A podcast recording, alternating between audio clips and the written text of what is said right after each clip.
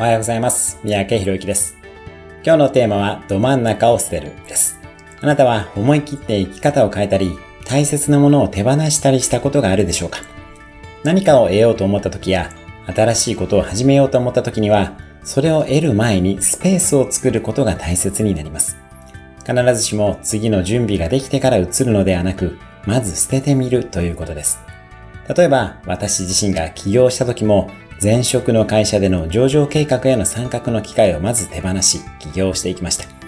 起業の準備はできていたわけではありませんでした。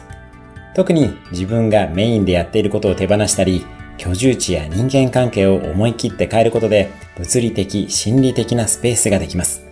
ど真ん中を捨てることで空きができ、新しいものを作り出すことができるようになります。あなたにとってど真ん中とは何でしょうか？それを捨てると何が起こるでしょうか？